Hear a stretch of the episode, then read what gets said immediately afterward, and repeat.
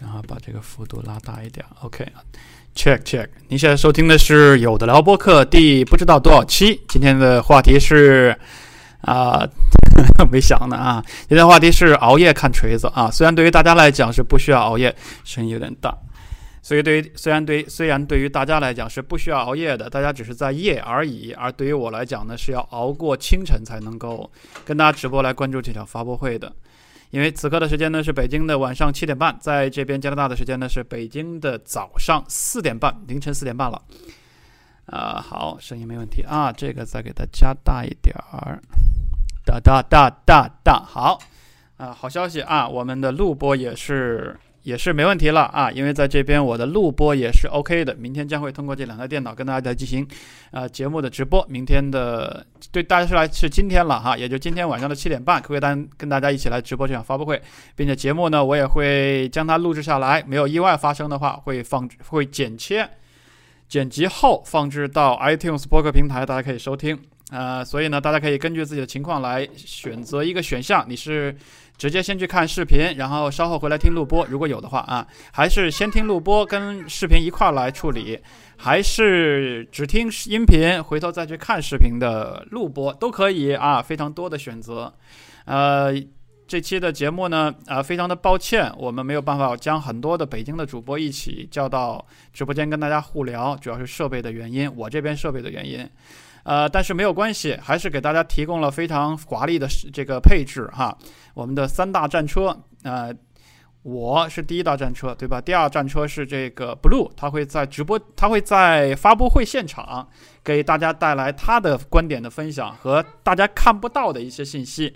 啊，他会通过这个网络跟我呃单独的连线。交互一些信息，我们会在直播间最快的速度跟大家分享，所以这个应该也是你在视频直播优酷上边所看不到、听不到的信息，一定要关注一下了。另外呢，呃，这个大家最为喜爱的人气王啊，海贼王杰克斯利，他也会在这个呃网络的这端跟大家一样，一边是关注着这个这个直播呀，一边是跟大家也在这个呃。这个我们的 YY 直播间里边会有一些信息、观点、吐槽啊、槽点跟大家一起分享，所以呃，总体讲起来，即便我是一个听众呢，我也会对这期节目非常的呃保持期待。本身的锤子本身这个信息的吊胃口呢，也是足够以足够以让大家这个非常的期待了，所以这是没问题的。啊，现在只是在测试哈，然后晚上今天晚上的七点半呢，直播会开始。呃，其他的问题呢，给一些要去现场这个观摩的朋友提一些意见建议啊，供大家参考。因为我们是有去年参参加过，也是在同样一个发布会现场的上一场，这个叫我们且管它叫锤子系统的前瞻会吧，好吧，因为它爆出来的东西并不很多。呃，那个现场呢非常的大，啊，我个人也非常的同意。啊，去到现场看是一个非常好的感受。先不管讲的内容啊，那个现场的布置非常好的感受。去年去到现场的情况是这样，呃，整个会场呢，我我觉得罗罗永浩也好，他所它代表的这个锤子科技这个企业也好，其实是有一个两面性。一方面呢，是大家在网络上看到他的张扬，甚至是张狂。甚至是很多的这个网友对他的不喜爱，跟他的相互吐槽所看到的罗永浩个人色彩非常重的一个，呃，我们说简单一点是令一部分人讨厌，呃，说的另呃好听一点是性格过于的这个鲜明的一些特点在里边。但是呢，当你来到锤子的发布会现场的时候，呃，他会扑面而来给你感受到的是完全不一样的另外一个氛围，就是这是一个。布置非常精心，气氛非常的令人舒适的一个会场，怎么说呢？这种感觉就有点像，呃，餐馆给你带来的感觉一样。有的餐馆呢，比如说成都小吃，你进去是一个吵吵闹闹的菜市场的感觉，你吃到的是非常廉价的啊普通的食品。但有的餐馆呢，带给你的是啊，像怎么说？像像哎，刘说一个你比较印象好的餐馆，国内的。哎，俏江南，我想的也是同一个，难怪咱俩是一家人啊！但还不完全是俏江南，有点像是一个环境比较安静，灯光调的正好，令不刺眼的那种舒适。呃的，我呃对，也你说这个比较像啊。艾里刘说的是北京的另外一个叫王品台硕牛排啊，吃牛排的一个地方，呃，有点台式西餐混合的一个味道。但是就餐的环境来讲，非常的舒适。呃，我想锤子的这个发布会，去年的我的感觉，我一进到现场，我感觉里边是一个，呃，灯光足以让你看清你要走的每一个每一个路线，但是同时又调得非常的舒适。呃，整个舞台呢，非常的非常的呃简洁和和。光线也调得很舒服，很暗淡。然后呢，呃，我去到开始之前呢，是一个暗暗的黑色系的一个锤子的 logo，暗暗的打在舞台的中央。这种感觉呢，有一点点似曾相识的苹果发布会之前的一个苹果的，呃，并不太闪亮的 logo 打在中间的那种感觉。当然不完全一样了，但是这种色调和给你的心情带来的感觉是一样的。呃，这是它的这个场景的布置，而这个去年我去过的那个现场呢，它是分为两个部分的，一个是呃，一个是都在一个平面上的，摆了很多张就坐的椅子的这个前排的前一面一半一半的位置，另外一部分呢是靠后的位置，靠后的位置呢则有一个坡度，这样的话呢，保证你坐在后排的朋友也是不会被前面的视线所阻挡，呃。两边的两边的位置来讲呢，我去年参加的情况应该是媒体呀或者某一些，呃重要邀请来的嘉宾呢坐在前面的，我感觉居多一点儿，啊后边呢是买票的粉丝居多一点，这样的一个布置，不知道今年会不会有一些变化。而门口呢，去年的配置呢是有一些这个锤子工锤子科技的这个工作人员以及怎么样，啊以及当天呃应招应招应招应招这个词合适吗？呃。招募的啊，抱歉啊，招募的这个一些呃漂亮的女大学生啊，或者是一些呃义工等等这样的朋友，在门口张罗啊，你从这边进啊，引导一下，从这边坐啊，不要跑到后边等等，呃，整个的秩序在我参加过的多场发布会来讲呢，应该讲是给我的感受非常的好，这个是不夸张的讲。做的也非常的棒，也许今年呢，通过一年多的磨合，他们能够把这个现场组织的更好，因为毕竟现场的人数并没有一个扩展哈爆炸，它就还是这么多人嘛。呃，这是去年的这个情况，呃，今年的情况呢，我也看到他们依然在网上招募这个当天工作的这个年轻的朋友们，所以现场应该是不会出太大的问题。呃，去年去到现场还有几个很有意思的细节，跟大家重新回顾跟分享一下。去到外边呢，有一个长条幅的这个支架，木板支架，大家可以看到红色底儿的这个锤子的这个发布会的信息，告诉你今天在这儿国家会议中心的哪个厅要进行锤子产品的发布会。嗯，然后呢，很多人在那边合影了。当时啊，进到里边呢，又会有锤子科技找出来的几个年轻有意思的男男女女的头像，大头印在这个木板的这个提示板上，告诉你往这儿走，往上上电梯是发布会现场，做的也非常的个性。至少我在小米的发布会没有看到这样偏个性的一个设置。呃，这是去年的一个情况。当然还有一个大家都知道，呃，锤子的。锤子科技的这个发布会呢，也是大家参加过很多场的发布会所没有的一个特点，就是什么？啊，哎，刘不知道知不知道啊？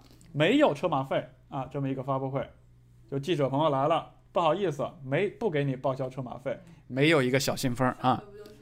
对，上回就是这样的，今年依然是一样啊，啊，没有车马费啊，来不来啊？实际情况是该来的都来了啊，呃，很有意思。这是去年的一个情况。去年的发布会再多讲两句呢。整个发布会的过程呢，呃，怎么讲？我觉得有点有点失控。失控的地方在于时长，就是老罗对于第一次发布会要讲的信息量又比较多，时间的控制又不太完美的情况下呢，其实他并没有在演示上出什么错。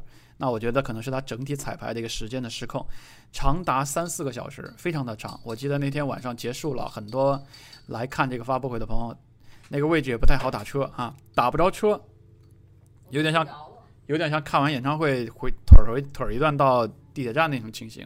这个是微稍微的惨了一点啊，还没有车马费，对吧？然后呢，这个时长是稍微有点失控，但整个内容对于第一次这个。对大家的发布会呢，整体我依然会给他一个比较高的分数，非常的不错哈。呃，这是这么一个情况，这是讲到去年了。我想今年的朋友，如果谁是已经拿到票会去到现场的话呢，呃，第一个是可以从我的这个呃去年的回顾介绍里面得到一个大概的了解。但是呢，任何事情也不要抱过高的期待，免得你到那儿出现一些什么意外情况，觉得又失望了，那就没有必要。更何况，很多朋友从消费体验上来讲，你是花了钱去看这场发布会的，并且我也记得，呃，罗永浩也提过，今年的发布会我们是不会有任何的什么返点啊，什么这个钱拿去折扣，没有这样的一些补救补偿措施，只不过你会有一个优先购买的权利而已哈。所以也也应该啊，不出意外的话，也不会出现像。呃，小米发布会上动不动就给大家一个礼包，里边带好几百块钱、一千多块钱东西的，这个应该也不会出现。但这个都在理解的情况以内，所以大家不要抱太高的希望，以一个平常的心去到现场去观摩。毕竟你比很多像我这样坐在电脑前观摩的人已经幸运了很多，这是这么一个情况哈。呃，其他的话，我想大家如果对于现场还呃，因为我去年有参加过，有什么提问可以在直播间问一下，我可以告诉大家。如果没有的话，我们再聊点别的。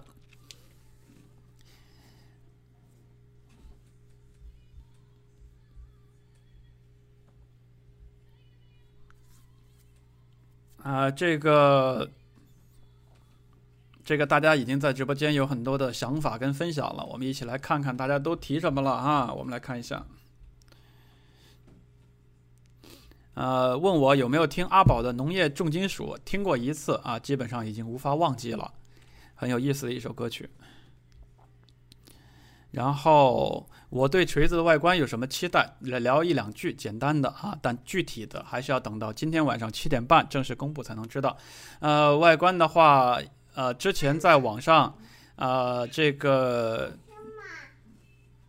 工行部啊，工行部，工行部放出来的那几个图片，应该是百分之九十九甚至百分之百没跑了，呃，外观应该就是那个样子。但是呢，我也知道大家对外观有一些疑惑，比如说为什么翻过来转过去都是左侧有一个长的快捷键按钮，啊，这个东西我们不用去质疑了，到时候。等待答案揭示就好了啊！想破脑袋你也是想不出来的。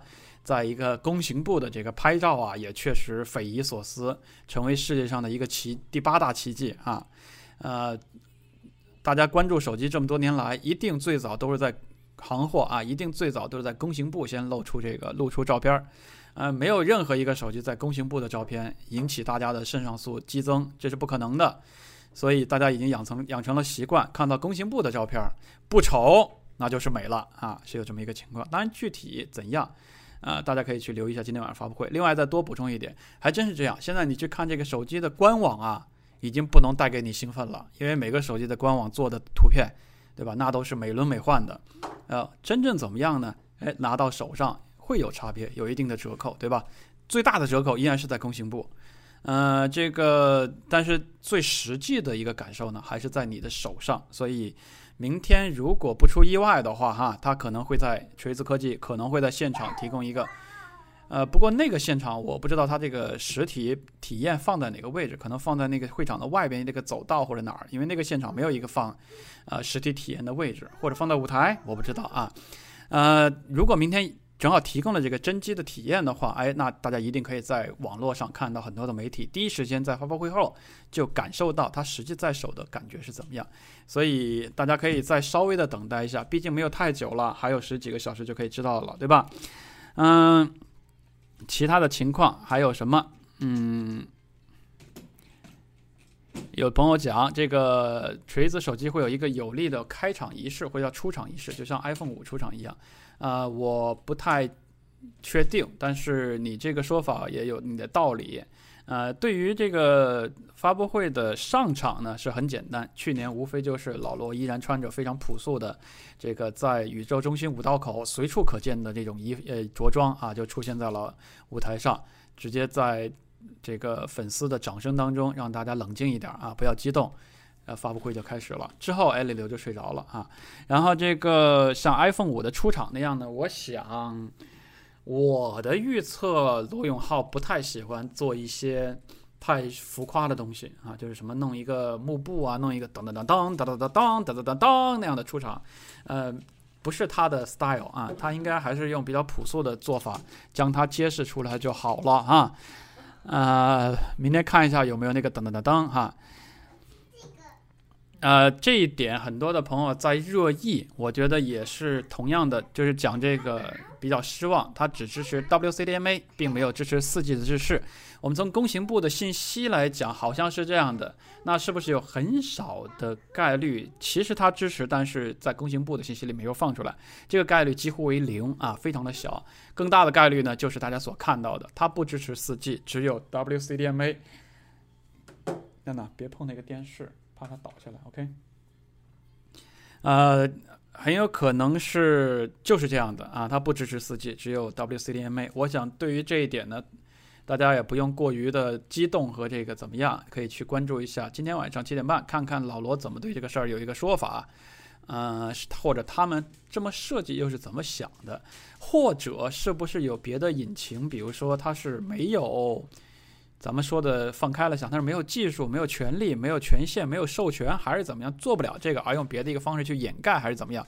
但我相信，依据我了解的罗永浩呢，他都会，呃，诚实的告诉你这个原因。比如说，他就是觉得我们是可以做到，但我们不做到。那这个说法看他怎么说，让大家觉得哦，这样也是 make sense，也是说得通的哈，也是 OK 的。具体怎么样，我们不知道了。这样多留一些槽点、疑点，放到今晚去看，也是很有意思的。呃，下面这个朋友问的问题是问我说：“有藏大哥，你看好锤子的理由是什么？”我看好锤子的理由呢，要回答这个问题也复杂了。简单的回答吧，我是看好锤子的理由不是因为锤子它必然是一个好手机，这是不可能的，没有东西必然是一个好手机，没有东西必然是一个好产品，而是在。很多人不是为了做手机而做手机，很多人是为了钱做手机，很多人是为了一个互联网的接口做手机，很多人是为了创立自己将来人生的一个高度和名声来做手机的一个世界里，甚至很多人用并不好的方式、并不诚实的方式和并不诚恳的方式和并不真诚的方式做手机的年代，我希望看到一个有点张狂、有点痞。偶尔带脏话，臭傻逼还打成臭叉叉的这么一个人，但是以真诚、幽默和有意思的方式做一款诚实的手机。我希望看到这样的方式的一个成功，与它的产品究竟好坏，我没有一个百分之百靠谱的预判。所以我是出于这样的出发点，希望看到它的成功，并且我有理由相信，这样一个品牌的成功会对其他的 欠诚信、不真诚。不诚实、差节操的一些厂商形成一个牵制，而让二零一四以后的手机厂商走上一个更多人内心更喜爱的一个方向，这是我看好锤子手机的一个理由。呃，下边的是问题，这个问题问你要吃什么东西？你下来吃来。下面这个问题，呃，是有没有可能放烟雾弹？呃，有可能，但我觉得放的话。范范围应该不大啊，因为毕竟烟雾弹也是网络营销的一种方式，大家喜欢吊胃口。当然，我也认为罗永浩在采用一种个人化的、不同于其他方式的一个吊胃口。比如说，某厂商就会说我们的这个，我们的这个。叉叉路由器里边含黄金，对吧？你看，这就是黄金，一台叉叉路由器拆下来能卖好几千块钱黄金，这种说法也是烟雾弹，但是并不是每个人都喜欢的一种烟雾弹。呃，有藏大哥可以谈谈对黑莓未来的发展吗？下一个问题啊，关于锤子的售价，呃，售价的话可以大家猜测，现在。大家已经被几个东西萦绕在头脑之中了，一个是最早罗永浩就放出了我们的手机要卖三千以上的说法，最近又放出了一个，如果锤子手机卖四 K。足够好的话，你会买吗？这样的调查，并且超过十万人参与这个调查，让更多的人将目光放在了这个国产的安卓手机真的要卖四千块钱吗？这样的疑问。今天晚上这个售价会公布，如果它的公布是三九九九或者四零零幺的话，大家不会惊讶，但会接它接呼啊，就会啊哇，这个手机真的卖四 K 啊！如果他用他的这个语言文字艺术组成一个说法，说我们的手机。完全值得起这个价格，但只卖二九九九或者三零零一的话，大家也会有其他的一些想法。那有没有一定的概率，这个手机其实只是卖一九九九或者更低的价格呢？我认为这个概率是非常低的。但是呢，今天晚上由于有这么多的这个不定因素哈，所以哎更有看点，可以去关注一下到底它的价格是怎么样。如果你让我来猜的话，我会猜。我会猜三九九九好了啊，我会猜三九九九好了。啊，他的意思是我们足够好，我们真的超过四 K，我们应该卖四千零一，但是 OK 便宜一点了啊，三九九九。看看今天晚上大家的猜法会怎么样。啊，这个朋友问怎么看王自如的发布会？王自如呢，是我见过很多面的朋友，也参加过有的聊播客好几次的节目。呃，他的发布会我有了解，但都是限于在微博上有看到过很多次。呃，是在北京的一个静园的这么一个地点，日期我都没有太记住啊。的是一场发布会。呃，我首先我要祝福他这个发布会的成功，因为这是一个非常靠谱的、年轻的、有想法的团队的一次。对他们来讲，应该是他们的历程当中一次里程碑的一个位置，或者是一个事件。啊，它的成功与否标将会标注和注定着以后的方向和未来。首先，我要预祝他们成功。其次呢，非常遗憾我没有办法去到现场去看这场发布会。如果我在北京，这应该属于2014我必须要去的一些活动。呃，最后呢，发表一点个人的观点，我觉得有一点点奇怪。为什么有一点点奇怪呢？因为它不是一个产品的发布。啊，同时呢，自如和他和他的这个 Zila 团队呢，也不是一个不是一个软硬件的软硬件的制作厂商，他发布的这个东西呢，我们可以说暂时是未知，但是呢，感觉给我的感觉有一点像是。因为它是一个媒体属性，一个媒体在做一个媒体的发布会，所以我想大家应该将它有区别于其他的一个厂厂商或者一个产品公司在做产品的发布会，这应该是完全不一样的。给我目前的感觉有点像是一个，比如说一个啊媒体叫做叫做什么什么科技杂志，它要出一个新版的改版或者怎么样。的这么一个发布的性质，具体的内容我们当然也是可以关注到这场发布会之后带来的内容。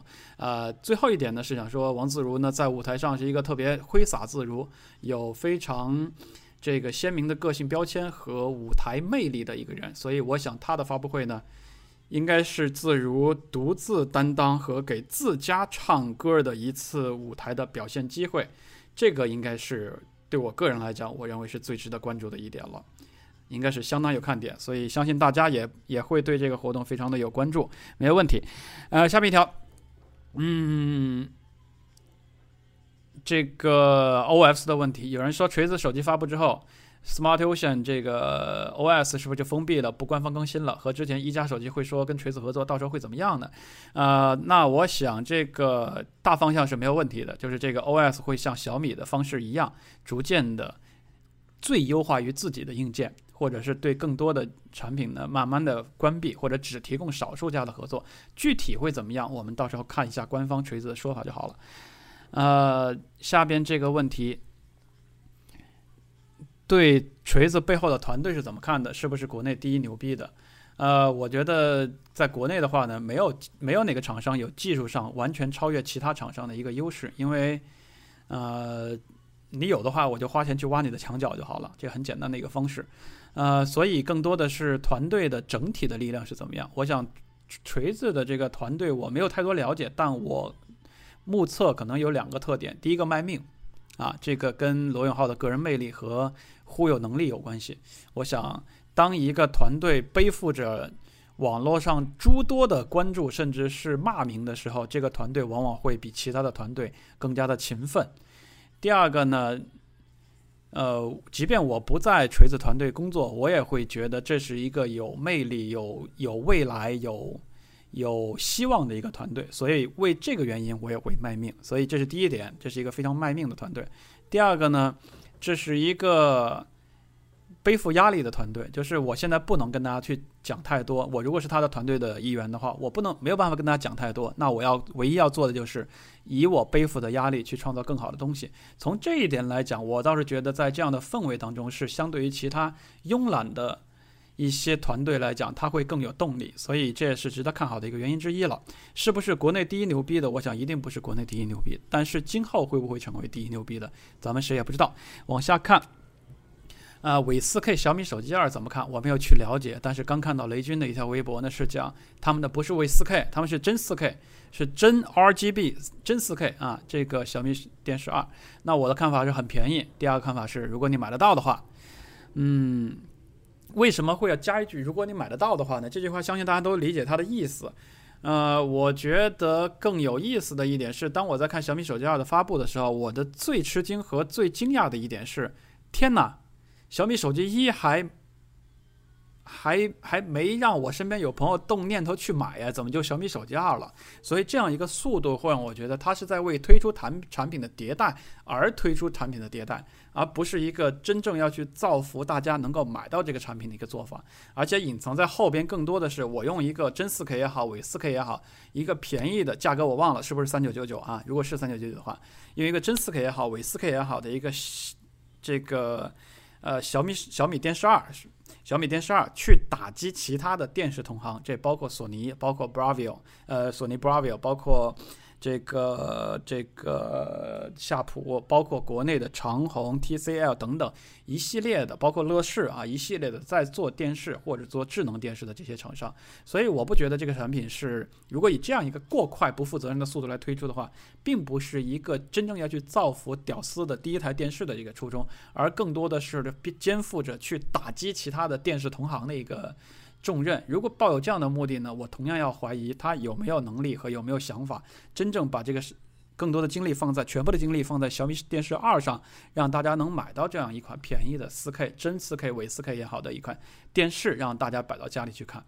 呃，这么便宜，如果我还在国内的话，我真的都会，如果很容易买到的话，我真的都会买一台放在家里来玩 PS4。但是呢，同样的问题还是回归回归到刚才第二句话，你能买到吗？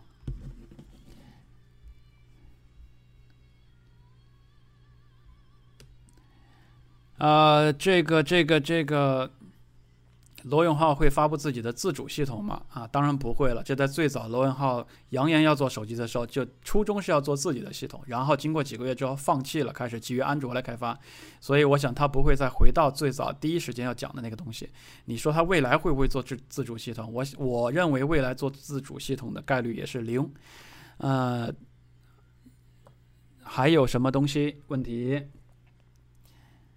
你之前不是说把自如跟别克找到一起录一期节目吗？我说过很多次啊，但是这是我离开北京之前没有达成的一个，呃，没有达成的一个愿望。这个今后应该机会也不大，但是如果有机会，我依然会去尝试。呃，王自如，我猜是某项服务的发布啊，有可能，我们去关注一下就知道了。不能剧透，锤子手机的两边都有按钮，是为了解决左右手的问题吗？不知道，咱们等到它发布的时候就知道了。啊，黑莓的问题没有回答，那当然了，会不会取消手机部门？为啊问黑莓是吗？啊，不知道啊。呃，其他的没有什么问题了，我想大家呃时间也不早了，希望大家呢早点休息。我们在明天晚上的今天晚上的七点三十，呃，再见。啊，实际上呢直播间呢会在七点整就开始，所以大家可以在新闻联播开始之前将频道切换到 YY 的六七五六九九八八，跟我们一块儿来关注今晚的锤子手机发布会。晚上见啦，Good night，拜拜。